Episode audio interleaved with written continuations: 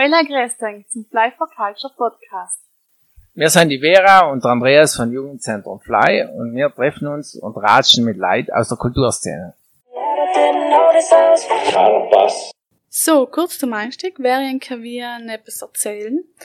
Und zwar sind wir heute nicht so weit gereist wie schon bei den anderen Podcasts. Heute sind wir hier im Jugendzentrum Fly geblieben. Und wir begrüßen ganz herzlich unseren Gast, die Magdalena Geschnitzer.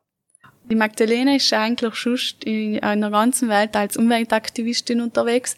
Heute ist sie aber da zu uns gekommen und erzählt uns auch, wie, sie zur Aktivistin geworden ist, was wichtige Momente in ihrer Laufbahn als Aktivistin waren. Und dann lässt sie uns auch noch etwas aus ihrem, aus ihrem Buch Hopfer und erzählt uns auch, was auch ihre nächsten Projekte sein werden.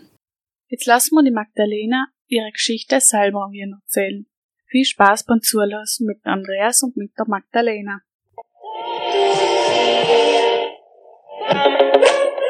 Grüß dich Magdalena, danke, dass du dir für uns Zeit genommen hast, dass du dahergekommen bist bis nach Leifers. Nicht mit deinem Camper, oder? Wie wir jetzt gerade ein bisschen eingangs geredet haben. Wieso eigentlich noch nicht mit dem Camper? Weil du wärst jetzt dann in nächster Zeit im Camperleben. Erzähl wie. Ja, danke für die Einladung. Voll nett, Bank da zu sein.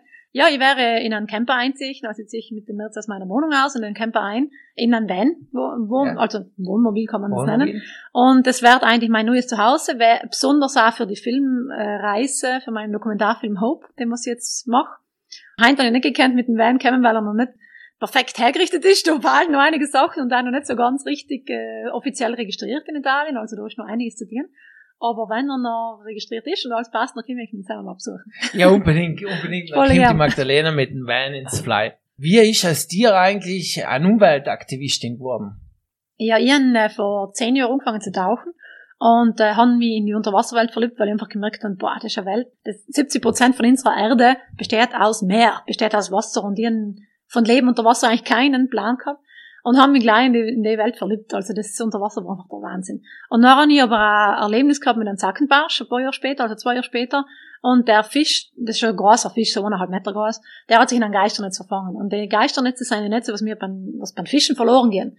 Und wenn man Fisch isst, dann tragt man halt eben leider dazu bei, dass die Sachen, die, der Müll ins Meer reinkommt. Und ich habe auch Fisch gegessen und haben es einfach nicht gewusst. Und haben den Fisch gesehen, wie er in den Geisternetz dran hängt und zappelt und nicht rauskommt und er versucht sich zu befreien und das nicht richtet.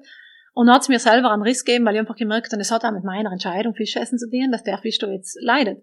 Und dann habe ich den Fisch unbedingt helfen gewählt, ihn befreien gewählt. Hallo, haben wir noch errichtet und wenn er frei war, dann ist er schnell weggeschwommen, aber er ist noch kurz danach zurückgekommen und zu uns hergeschwommen und mit uns mitgeschwommen und hat mir gerade in die Augen geschaut und der Moment, wo er den Kontakt zu mir aufgenommen hat, die Verbindung, was ich zusammen gespürt habe mit dem Tier, das hat mich total verändert. Also ich bin eigentlich in Urlaub geflogen als, als Urlaubstaucherin und bin zurückgekommen als Aktivistin, weil ich gemerkt habe, ich möchte passieren, ich möchte Tiere befreien, ich möchte ihnen helfen und mein Leben ändern, damit ich da nicht mehr dazu beitrage, dass so etwas passiert. Und das hat mir eigentlich noch Schritt für Schritt auf den Weg gebracht, wo ich heute bin. Mhm, cool. Und was hast du erst für einen Beruf ausgeübt? Ist jetzt auch nicht so einfach zu sagen, wer jetzt mal eben Umweltaktivistin. Ich meine, das sind ja große Entscheidungen und vor allem, ich kann mir vorstellen, du bist äh, ähnlich wie wir alle da in, in Südtirol aufgewachsen, aus in die große weite Welt, wo das klingt alles so abenteuerlich. Mhm. Also wie ist das alles vor sich gegangen oder hast du da mit deinen Angehörigen ein bisschen Probleme gehabt oder wie war das? ja, ist ganz spannend. Also meine Familie ist allem hinter mir gestanden von Anfang an. Sie haben auch gemerkt, wie wichtig mir das Thema ist und äh, haben mich allem unterstützt. Aber in Anfang war es für mich noch logisch auch nicht ganz leicht, weil ich auch keine Ahnung habe, wie ich jetzt für den leben kann, dass ich mich wirklich Vollzeit als Aktivistin einsetze. Aber deswegen habe ich in Anfang auch noch brutal viel währendher im Gastgewerbe gearbeitet. Also ich war davor im Gastgewerbe, in Bars und Restaurants und so weiter, in Schutzhütten.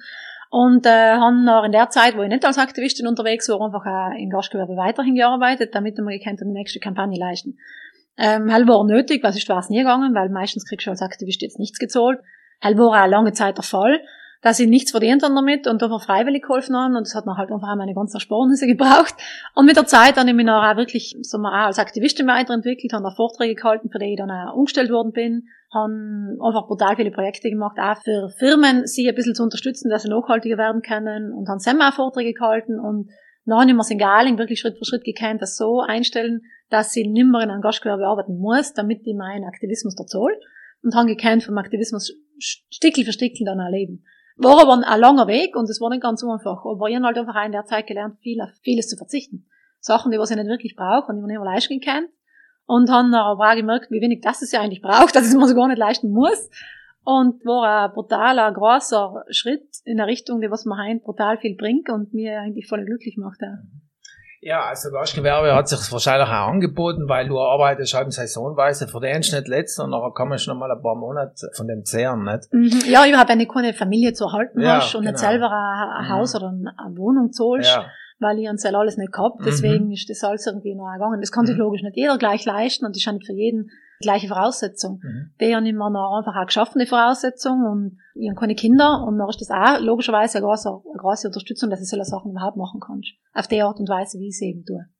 Du hast ja mal äh, irgendwas in Richtung Grafiker gemacht, oder? Habe ich gelesen. Ja, ich habe eine Oberschule, Werbegrafik in Brixen gemacht. Ah. Mhm. Hast du halt aber nie eigentlich wirklich ausgeübt, oder? Nicht wirklich, Ja. aber ich muss sagen, es hilft mir heute auch weiter, weil ich durch das eigentlich auch in die Richtung Film reingekommen bin und heute bin ich ja Filmerin auch, also haben wir in mehrere Richtungen weiterentwickelt. Also es, es ist auf jeden Fall eine gute Grundlage, was man heute die was man heute wirklich zugute kommt. Praktisch schließt sich der Kreis überhaupt, wenn du zum Beispiel viel Vorträge machst oder so, dann kommst du drauf zugute, oder? Wenn du ein Ja. PowerPoint machst oder irgendein. Produkt, musst du auch grafisch denken. Ja. Als Umweltaktivistin liegt ein Schwerpunkt auf dem Schutz des Meeres und den darin lebenden Lebewesen. Kann man die grundsätzlich als Umweltaktivistin bezeichnen oder bist du sehr spezialisiert aufs Meer oder interessieren die andere Bereiche wie äh, Wald? Im Grunde eigentlich alles, weil es hängt ja alles zusammen. Ist also ein Thema. Angefangen hat mit Meeresschutz, das war eigentlich der Bereich, wo ich mich wirklich als erstes eingearbeitet habe und ich war einfach sieben Jahre auf dem Meer unterwegs als Aktivistin und habe mich dort direkt selber vor Ort für Haie, für Delfine, Rochen, Wale, Schildkröten eingesetzt. Also er war schon mein Fokus.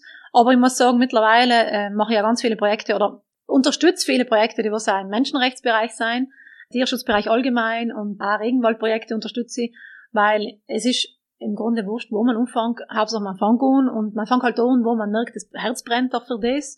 Und im Grunde, in Galing merkt man auch, dass auch da wieder sich der Kreis schließt, es hängt alles zusammen. Wo ich starte, ist eine Frage, aber im Grunde, ob ich mir, wenn ich mich jetzt für Menschenrechte einsetze, dann setze ich mich wahrscheinlich auch im Großen und Ganzen auch für die Umwelt ein bisschen ein, weil Menschenrechte hängen auch wieder mit Umweltschutz zusammen. Also wenn es den Menschen besser gehen, dann werden sie sich auch mehr um die Umwelt kümmern können. Also wenn es ihnen schlecht geht, dann haben sie vielleicht gar nicht die Möglichkeit. Also da, da ist alles im Grunde ein Radl. Es ist alles eins. Ja. Deswegen äh, mittlerweile sind wirklich alle Bereiche Meeresschutz, Umweltschutz, Tierrechte, Menschenrechte alle in, äh, in meinem Portfolio drinnen. Ja, und Flüchtlingswellen seien ja teilweise die Konsequenz aus Klimawandel. Was Äh, auch wieder mit unserem Konsum dort zu tun hat. Ganz Also genau. das hängt alles ja, zusammen. das hängt alles zusammen. Wir sind da in einem Jugendzentrum, deswegen auch ganz neugierig. Wie warst du eigentlich als Jugendlicher? weißt du, das ist verdrängt? Nein.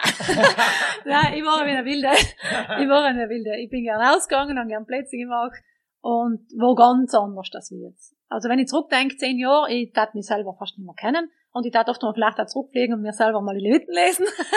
das ich oft mal ganz gern, aber ich glaube, ich habe das einfach gebraucht, die rebellische Seite, ja, die was mich heute auch wieder stärkt, weil ich mich getraue aufzustehen und zu sagen, was ich wirklich denke.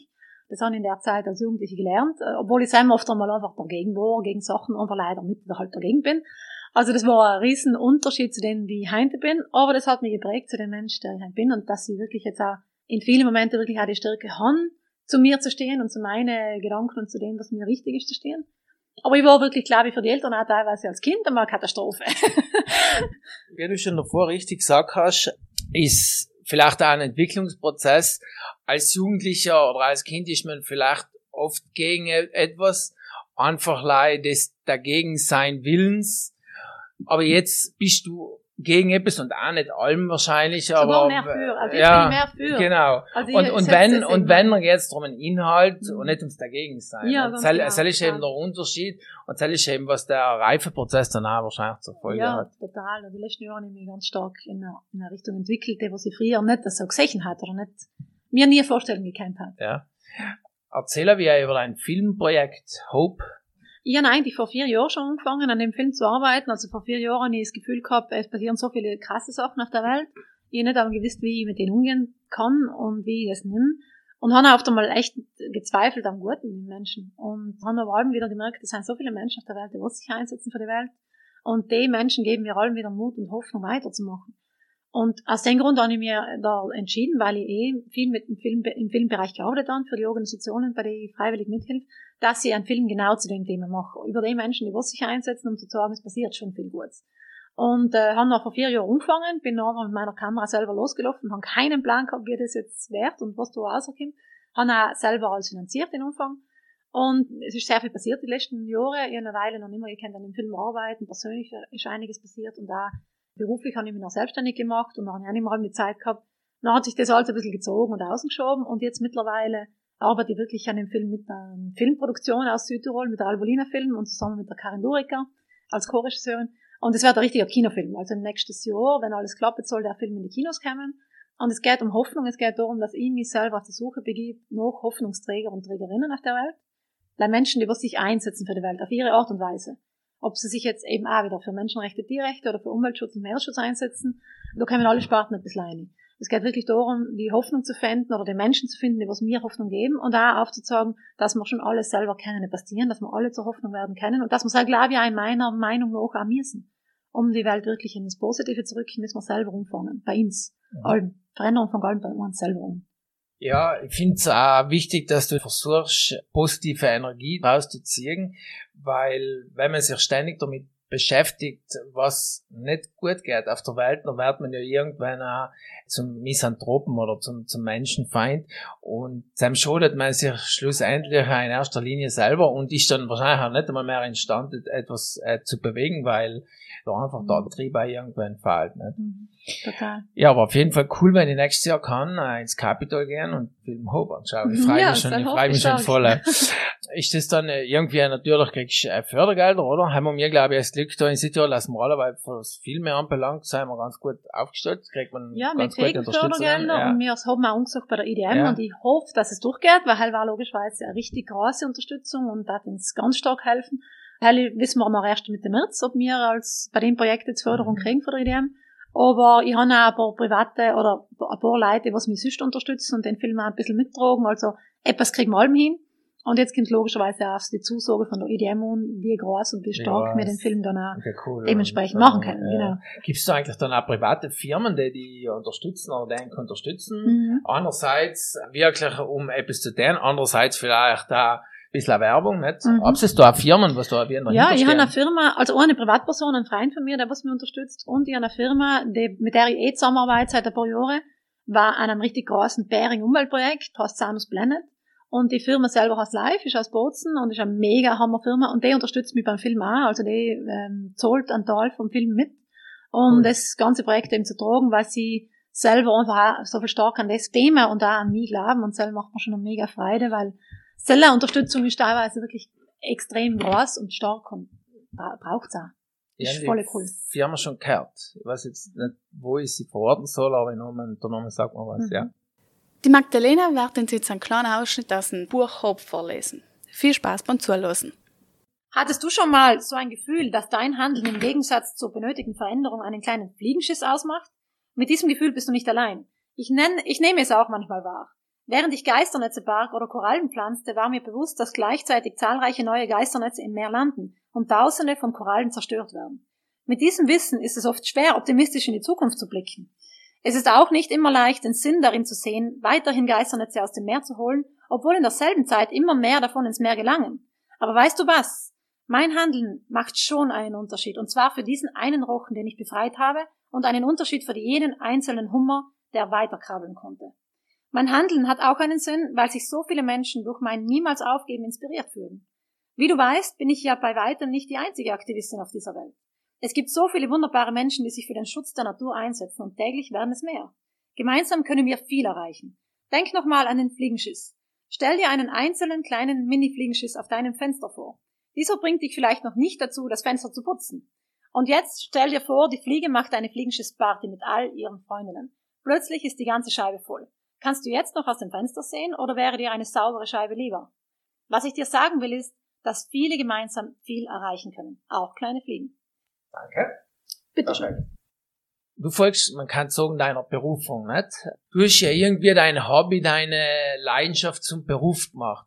Hat so ein Mensch noch Hobbys?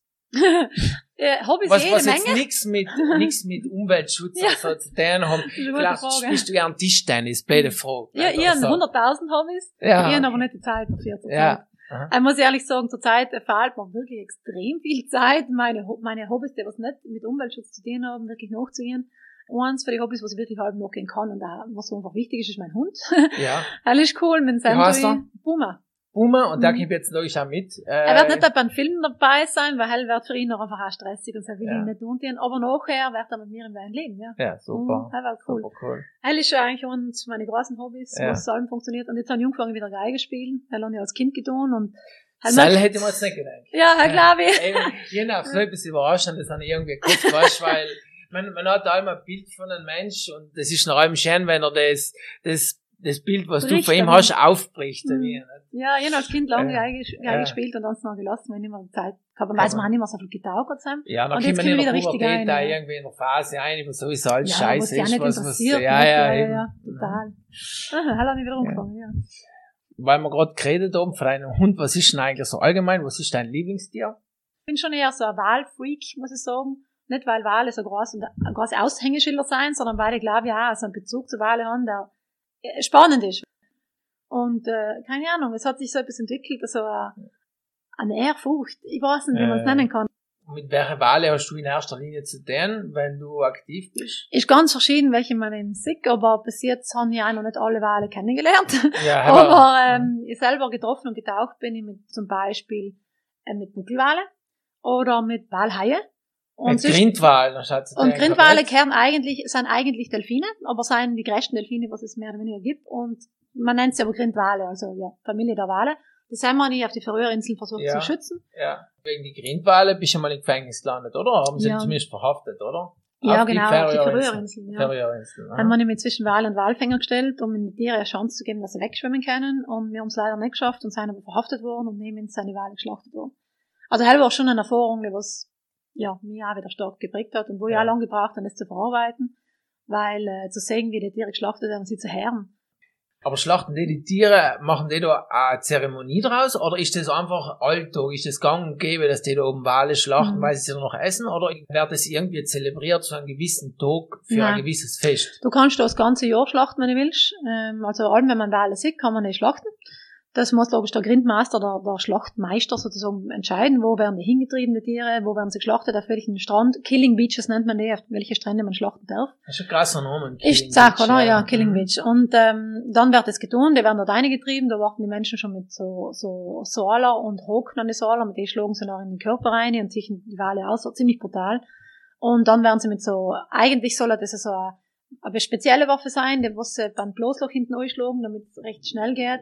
Aber wenn ich verhaftet worden bin, hat man da kleine Messer, Messer genommen. Also da, und das Sache ist halt einfach, du versuchst dich da einzusetzen, bist Mitleid Wal und Walfänger, hast volle Adrenalinstoß in dir und die Leute schreien auf die, will hatten fast schon auf die einschlagen, sagen mit Waffen auf die, also, das sind schon Momente, die was nicht ganz leicht zu verarbeiten. Ihnen ist es sauer aufgestoßen, dass du praktisch sie daran gehindert hast, ihre Tradition auszuleben, Ja, quasi, genau, oder? genau. Weil es so eine Tradition ist. Also es, es ist heutzutage auch teilweise ja wie ein so, ein- man nennt es oft einmal auch, weißt, dass zum Beispiel junge Männer das getan haben, um ein Mann zu werden. Ja, ja. Mhm. Ist jetzt nicht unbedingt das so zelebriert, aber es wird schon so ein bisschen noch genutzt.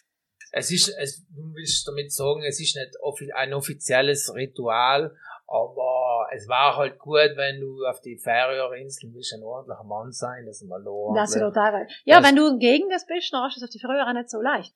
Es ist wirklich eine Tradition, man hat es früher gebraucht, Walfleisch zu essen, man hat es gegessen, was halt da ist. Ja, nicht? Und das ist ja total verständlich. Mhm. Zum Überleben, äh, Mhm. was, wie- was ich tat, wahrscheinlich ja, auch. ja. Und deswegen kann ich das auch nicht verurteilen, aber seit vielen Jahren, seit mindestens 30 Jahren braucht es absolut nicht mehr.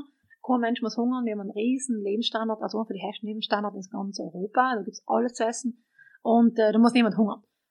Aber äh, jetzt vor drei Monaten zum Beispiel, oder vier Monaten, sind 1428 Tiere an einem einzigen Tag geschlachtet worden und mehr als wie die Hälfte davon hat man weggeschmissen, weil man es nicht einmal schafft zu essen. Also das hat, das, die Argumente passen nicht mehr. Ja, Zugleich ist halt ja. leider das Problem, dass die Tiere halt sonst schon Probleme in die Meere haben zum Überleben, durch unseren ganzen Müll, durch Lärm, durch äh, Klimaveränderung. Und die Tiere sein, also Wahlschutz ist uns zu uns Klimaschutz. Und das muss man verstehen, um auch zu begreifen, dass es wirklich nicht mehr Sinn macht, an dem festzuhalten, wenn du es nicht brauchst.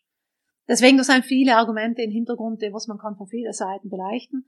Ich glaube, es ist ganz wichtig, dass man da jetzt nicht hingeht und sagt, es seid besser Menschen, weil es das tut, sondern dass man anfängt, mit den Menschen zu reden und zu erklären, hey, da gibt's so Themen im Hintergrund, die so eine große Rolle spielen und die Tiere brauchen wir ganz dringend im Meer drinnen. Wir müssen in eine andere Richtung gehen. Ja. Heilig ich denke, es ist überhaupt beim Schwierigen, oder in den, in den Fall macht es jetzt keinen Sinn, sie in gute und schlechte Menschen einzuteilen. Ich denke, da ist teilweise viel durch Ignoranz dabei, vielleicht Passivität, Lethargie, Traditionsbewusstsein auch, wie du sagst, aber mit der Tradition hast du es ja auch nicht so, gell? Hast du mal gesagt? Nein, ich nicht. Also wenn, wenn zwischen Tradition und Innovation, da hast du dich wahrscheinlich allem eher für Innovation. Ja, ich denke mal, es gibt auch in Südtirol viele Traditionen, es gibt ein paar schöne. Ja. Und die, die niemand weh. Man kann ja. schon sie weiter festhalten und machen und macht das, ist okay, das tut niemand weh. Aber es gibt halt Traditionen, die was in der Zukunft zerstören können. Absolut. Und es gibt halt Traditionen, die was hinten vor einfach gar keinen Sinn machen.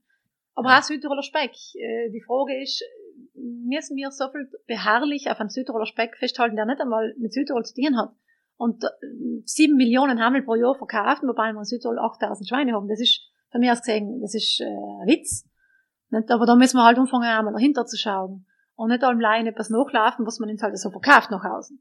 Als selber mal hinterfragen und sagen, macht das wirklich Sinn, oder was wir da tun.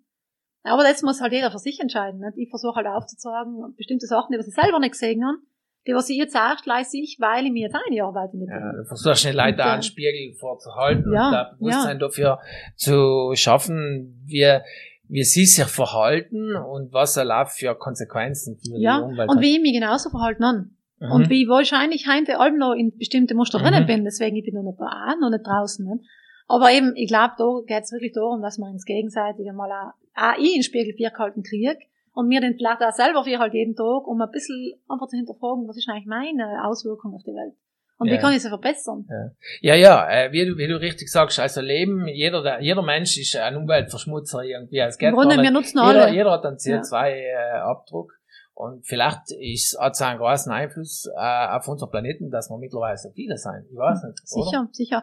Ich glaube, der größere Einfluss ist wirklich, wie wir leben, weil ich glaube, dass der Planet sogar mehr Menschen noch drogen kann wenn wir aber, müssen wir wirklich drastisch anders leben. Mhm. Ich glaube, dass das schon einen Unterschied macht und wenn wir mit der Art und Weise, mit der Ignoranz auch weiterhin durch die Welt laufen, wie wir es jetzt tun, dann wird es nicht mehr lang gehen. So. Und ich glaube aber, dass auch viel gerade passiert. Es passiert krasses Umdenken, aber mehr Menschen fangen an zu sehen, dass das so nicht geht. Aber mehr Menschen wollen etwas ändern. Es geht nur ein bisschen langsam in meinen Augen. Es darf gerne wirklich schneller gehen. Aber ich merke, dass ein Wandel da ist. Und das gibt mir auch wieder voll viel Kraft und Halt und Hoffnung für die Zukunft. Ich bin schon ein optimistischer Mensch. Wobei ich nicht die ganze Zeit volle Kanne durch die Welt laufen und denke, es ist alles super und es wird alles bärig werden. Ich habe schon eigentlich so ein Gefühl, dass, dass gute Sachen passieren. Umweltschutz ist in der Mitte von unserer Gesellschaft angekommen und soll ist auch Leute zu verdanken, die vielleicht früher ein bisschen extremer waren. Mhm. Weil es braucht vielleicht allem ein bisschen äh, ein extra, äh, extremere Vorläufer, weil einpendeln tut sich dann von allein. Ja, genau. Die Balance ist allem wichtiger. Ja. Und ich glaube, es braucht halt eben die, die Gegenpole, genau. nicht? Was mich eigentlich interessiert hat, ist, wenn jemand so sehr als Meer liebt wie du und das Reisen, weil du bist ja sicher so ein, irgendwie ein Geist der Vagabundin. Was, was haltet ihr eigentlich noch in Südtirol? ja, ist eine gute Frage, was ich selber oft einmal nicht. Nein, meine Familie, also sie haltet mich zwar nicht. Also sie tat mir nie festhalten. Ich darf allem reisen, wohin ich will, logischerweise. Aber ich bin hauptsächlich auch wegen der Familie viel da. Und weil ich mich auch selbstständig gemacht habe und jetzt auch mit einer Firma aus Südtirol zusammenarbeite an einem bärengroßen Projekt, aber das habe jetzt mittlerweile auch so eingestellt, dass ich kann, wo ich will, arbeiten und leben. Deswegen haltet mich nicht so brutal viel, deswegen bin ich auch bald wieder weg. genau, ich finde Südtirol cool, aber mir bald schon ist mehr und ich muss sagen, ich brauche auch wieder die Aktivisten in meiner Nähe, die was ich, mit denen ich zusammen halt eben auch viele Projekte machen kann. Hell gibt's zwar in Südtirol auch, aber eben im Meeresbereich, mir fehlt einfach mehr. Es, es äh, inspiriert sich so gegenseitig, ja, kann man sich so vorstellen, oder? Mhm. Okay, und Südtirol ist für dich einfach nur, du schaust gerne einen Sprung vorbei und schaust ja. dann wieder weiter. Ja, total. Irgendwann du hast Tattoos. Haben die irgendeine Bedeutung? Oder willst du mir noch was erzählen? Hast du viele? ja. Bist du ein Tattoo-Freak? Ja, ich bin ein Tattoo-Freak gewesen eigentlich. Ja. Bist du, jetzt sieht man nicht, allerweise sieht man nicht viel, aber ja. runter bestimmt auch voll tätowiert? Ja, schon ein paar, ja, ja. Ein Buckel habe ich ziemlich große, um, bei meiner Hand und beim Arm, Oberarm und, äh, ja, ja, habe schon ein paar Tattoos. ich bin zwar jetzt auch selber heint, dass ich mir denke, ma, vielleicht hat die Idee oder die vielleicht anders gemacht, Sam, in der Zeit vor 10 oder 20 Jahren. Aber äh, die kehren zu mir und das ist ein Teil von meiner Geschichte und im Grunde erzählen alle ein bisschen Geschichte. Also die bei meiner Hand zum Beispiel, die soll ähm, so ganz viele Projekte auf, an denen ich gearbeitet habe. Meeresschutz, also ist jetzt zum Beispiel eine Lotusblüte drin, da sind Tränen drin, weil ich viel auch geweint habe in meiner Zeit als Aktivistin und auch viel erlebt habe. Dann ist da ein Haiflossen sein da drin, Inseln, Punkte sein drin, Plankton ist mit drin, äh, Schildkröte ist mit drin. Also da sind wirklich Geschichten mit eingebunden. Fast wie eine Lebenslinie mit, ja. mit Meilensteine aus deiner bisherigen Laufbahn als Aktivistin. Ja, ja, so. genau. Mhm. Ah ja, du hast auch ein Buch geschrieben über, über das Essen, über das Kochen, über vegane Ernährung. Ja, ich habe vor zwei Jahren das Buch rausgebracht. Mein erstes ist ein veganes Kochbuch, das heißt Lass es auch raus. Vegan kochen mit Herz und Hirn. Eine von mir hat die Illustrationen dazu gemacht und es ist ein, ein richtig bergiges Buch geworden, weil einfach auch nicht leider jetzt Rezepte irgendwie drin sein, sondern auch berge Themenseiten zu die Hintergründe von veganer Ernährung. Und da sind coole, lässige, ironische Zeichnungen drinnen, die was auch ein bisschen aufzeigen, was eigentlich hinter der Ernährung immer alles steht und wie sich das eben auswirkt auf die Umwelt. Und um selbst ist es mir hauptsächlich gegangen. Also ich bin nicht ohne, was, ich bin nicht Köchin. Ich habe erst angefangen, Kochen zu lieben, wenn ich angefangen habe, vegan zu leben. Woran ich nicht so, bin nicht so ein kochbegeisterter Mensch gewesen. Aber haben wir jetzt angefangen Spaß zu machen und ich gemerkt, das macht aber auch Sinn und es ist voll lecker, wenn man sich einmal damit beschäftigt und ein bisschen probiert. Und haben auch einfach auch gemerkt, viele Leute fragen mir wieder um Tipps oder um Rezepte. Und dann habe ich gedacht, kann ich frisch gleich ein Kochbuch schreiben, mal im mhm. ganzen Uhren. Das ist so viel Arbeit, das ist auch nicht mehr logisch mitgedenkt.